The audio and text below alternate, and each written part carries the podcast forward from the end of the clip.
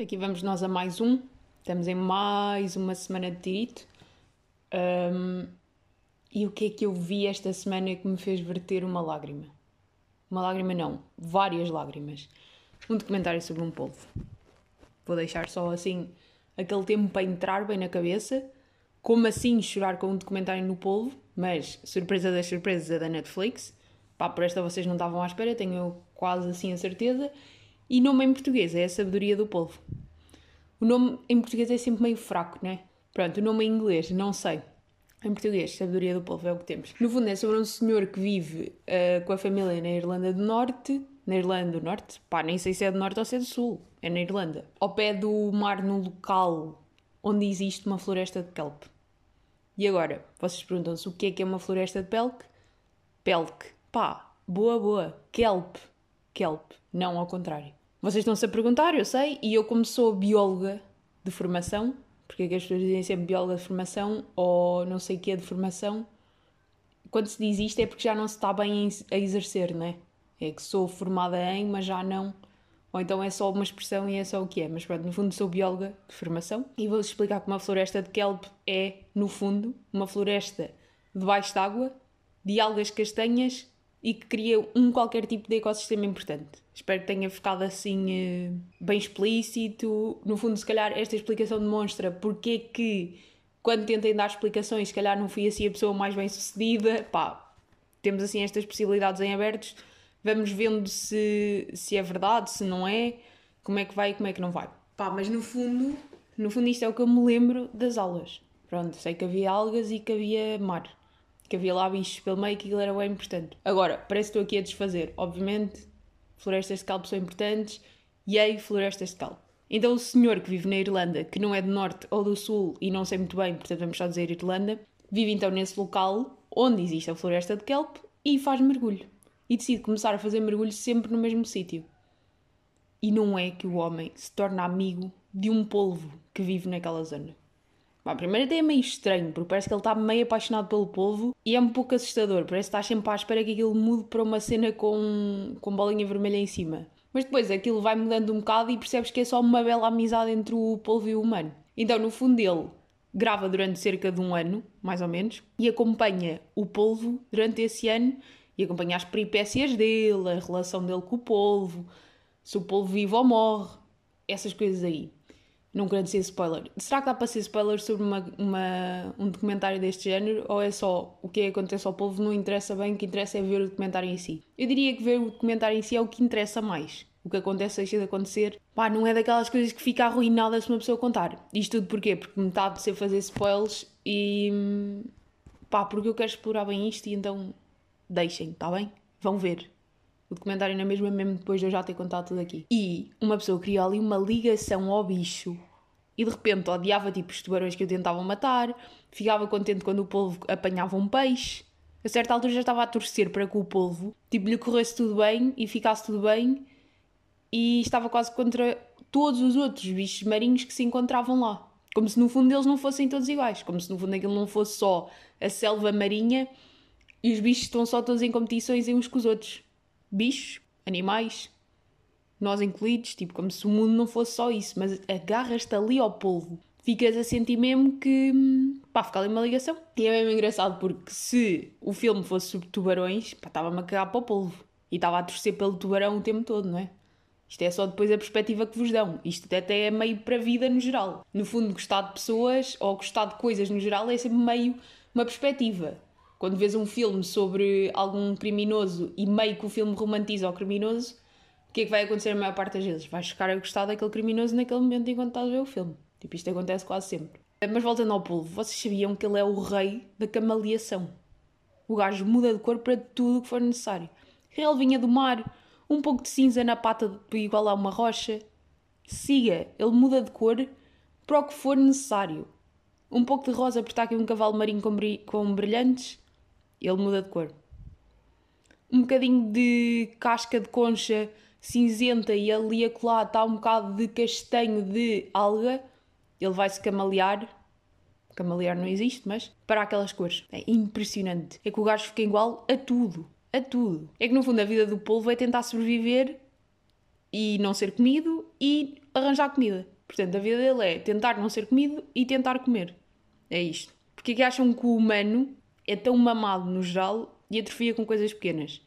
Porque não temos de nos preocupar com um dinossauro nos pisar a cabeça, ou um urso nos arrancar o braço, ou o que é que vamos pescar amanhã para o almoço. Não, é só ir ao continente, tem lá tudo, nem é preciso ir lançar as costas. E ainda temos o automóvel, para não nos cansarmos muito, não é? Porque o que seria ir a pé daqui para o continente, que é 20 minutos daqui. Pá, o humano não pode estressar com essas coisas, como é óbvio. Portanto, se não se estressa com ser comida ou ter que arranjar comida, obviamente que vai, vai estressar com cenas que não interessam para nada. Tipo, é o fundo, no fundo é isto que se tira deste documentário. É, pá, se não querem estressar com coisas que não interessam para nada, sejam um polvo. Vão viver para a natureza. Tenham medo de serem comidos e tenham uh, dificuldade em arranjar alimentos. Mas no fundo, voltando ao documentário, é muito giro e recomendo mesmo. Prometo que não é só um documentário tipo BBC Vida Selvagem. Juro que não é. Juro que não é uma cena clássica. Aquilo está tão bem feito e está tão denso. Às vezes até é um bocado denso demais, que é tipo, uau, como é que tens uma relação dessas com o polvo? Mas depois também penso, eu tenho esta relação com os meus cães, portanto também, no fundo, é só um outro animal na água. Portanto, recomendo bastante.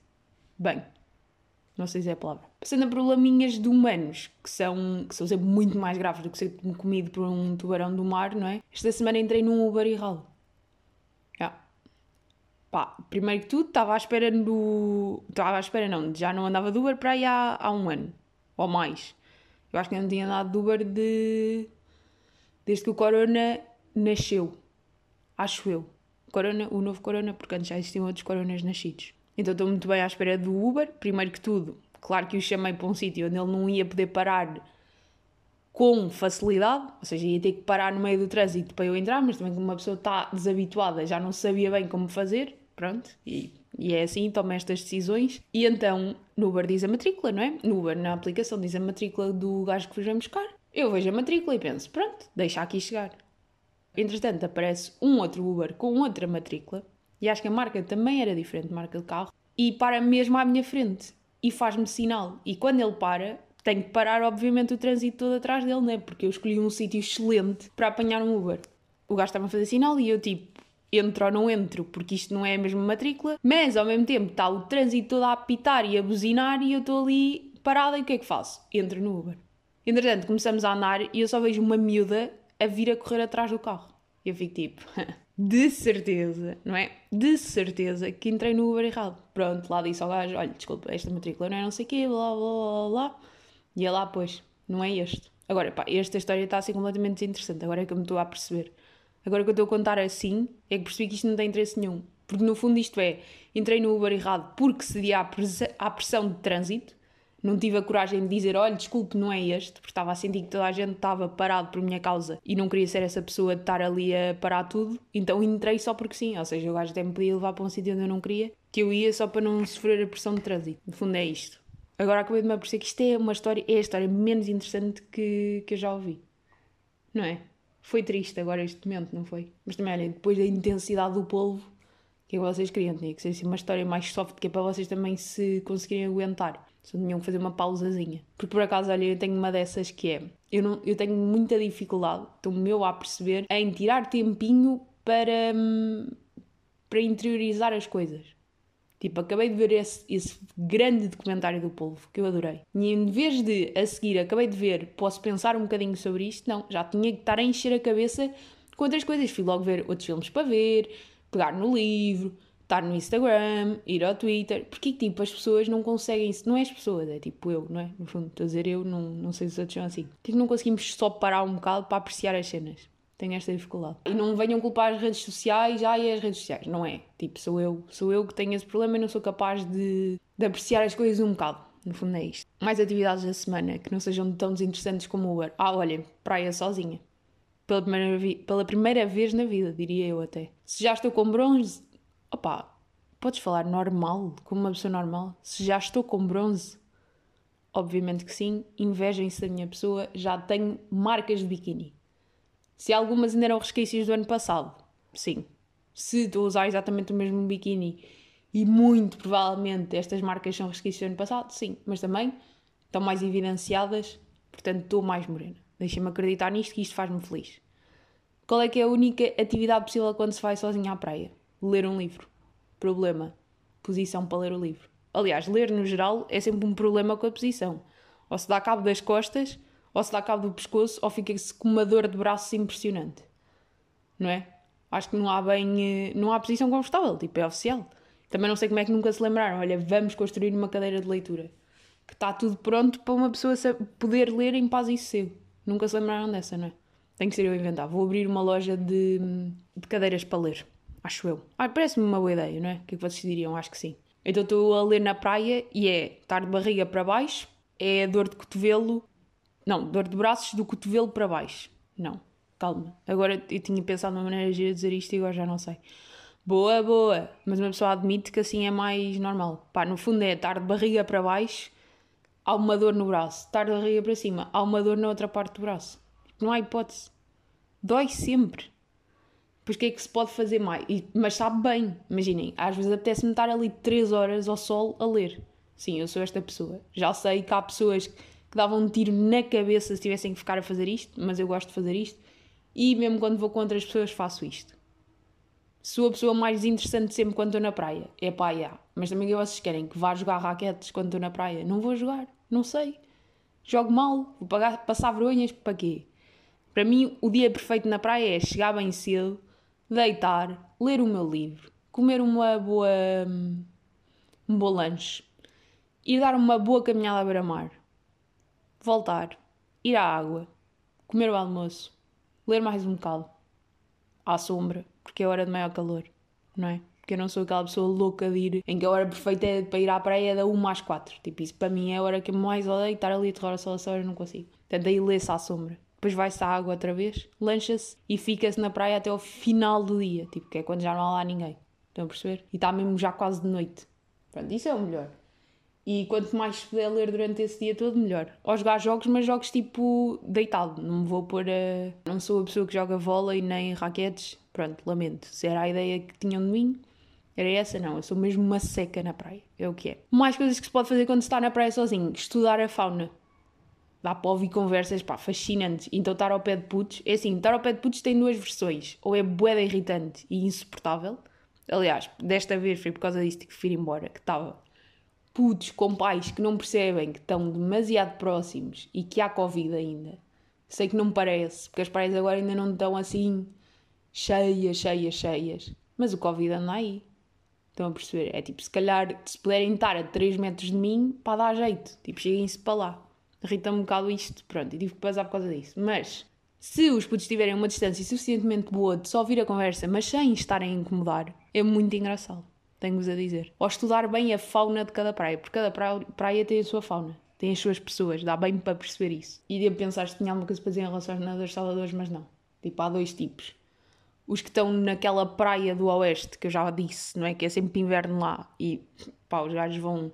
Parece que é. Parece que está a nevar a forma como eles vão vestidos, o que se percebe porque de facto às vezes está mesmo a nevar na praia em agosto, ou então estão só a apanhar uma seca o dia todo, porque o que é que eles fazem? Estão ali, é atar. É que ser nadador Salvador deve ser tipo dos piores trabalhos que existe, porque se tiveres coisas para fazer é péssimo, porque tens que no fundo salvar alguém e pode correr mal e a pessoa meio que pode falecer nos teus braços ou longe dos teus braços, né? que ainda é pior, quer dizer que falhaste. Ou então estás só o dia todo a olhar. Ou és uma pessoa boeda social e estás ali a falar com os teus colegas o dia todo, mas eu quando digo dia todo é o dia todo. Ou então, pá, está o caso mal parado. Apanhas uma seca que nem, nem sabes para onde é que has de mexer. E é o que é. Pronto, qual é que é outra possibilidade uh, para vir embora da praia também? A não ser que seja putos demasiado próximos em Covid, é vontade de ir à casa bem e quando se está sozinho não se pode abandonar as coisas. Pronto. A parte da água, ainda nem tive vontade de ir, porque no dia em que fui estava aquela nuvem e sol, que é, vem a nuvem, o frio de rachar, vem o sol, quentura boa. Não é quentura para ir à água, é quentura boa. Para ir à água tem que estar calor, não é? Pá, faz-me a impressão aquelas pessoas que é ui, está um solzito, está um solzito, mas se eu for lá fora vou estar de casaco. Já andam na água. Pá, para quê? Para sofrer. Tipo, calma. Ir à água é bom, mas é bom quando está calor, não é? Quando está frio tem que sofrer só para ir. Nunca vou perceber isso. E, e, nem me façam começar a falar nas pessoas que vão, vão dar o primeiro mergulho do ano. Tipo, vocês não vivem no Brasil. não vivem. E agora uma das outras pancas minhas antigas que se reavivou. Então acontece que durante anos e anos eu sempre sonhei com tsunamis. Ultimamente já não, pá, já não acontecia há da tempo. Mas sonhava com tsunamis de género. Estou num apartamento bué alto, não é apartamento, é prédio, num prédio bué alto, ao pé do, sei lá, da Indonésia ou assim, lá onde aconteceu o, o tsunami de 2004, era sempre meio nesse sítio trauma de infância por ter apanhado isso nas notícias, se calhar, é possível. Só que eu safava-me sempre. Tipo, imaginem, vem tsunami, tudo de vela à minha volta e eu estou lá em cima no prédio, boa, boa na boa. Mas ao mesmo tempo, sempre me deu meio pânico de tsunamis. Eu às vezes estou na praia e estou a olhar para a água e estou a ver, ui, será que isto está a recuar demasiado? Porque há aquela cena do se vai haver um tsunami é porque a água recua, mas eu aposto que é recuar tipo uns 20 metros. Pá, só que às vezes eu olho e penso, ui, com a 20 centímetros. Será que é agora? Será que aí vem ele? Porque qual é que é o pior sítio para estar com um tsunami? É na praia. Acho. Ou é estar no meio das casas e depois vem a água e bate-se em janelas e não sei o quê. Pá, no fundo, num tsunami é assumir que se vai falecer, não é? Acho que não há. Acho que nem queria ter que passar pela sobrevivência. Era, aconteceu, pronto, morreu, acabou. Pronto, nem pensei bem nisso, já foi, aconteceu, adeus. Porque só de pensar no sofrimento de andar ali em pânico no meio da água, não é? Até há aquele filme clássico do, daquela família que, que em 2004 sobreviveu ao tsunami. Pá, e esse filme é chorar do início ao fim. Eu, pelo menos, é. Ele ia derramar a lágrima, porque ele é, é um sofrimento, é um pânico. E depois, como é que aquilo foi real? Porque eles literalmente sobreviveram os cinco. Mas pronto, indo completamente afastado. Então, volta uh, pânico de tsunamis, porque no fundo aqui pode haver um tsunami onde eu vivo agora. E uma pessoa pensa, ah, sim, mas isso nunca vai acontecer. É pá, está bem. Também nunca pensei que fosse acontecer uma pandemia. E, no entanto, cá está ela. Portanto, eu te ouvi um barulho durante a noite e pensei, pronto, tipo, é aqui. Adeus, até logo. Foi bonita a vida até agora, foram 24 anos felizes.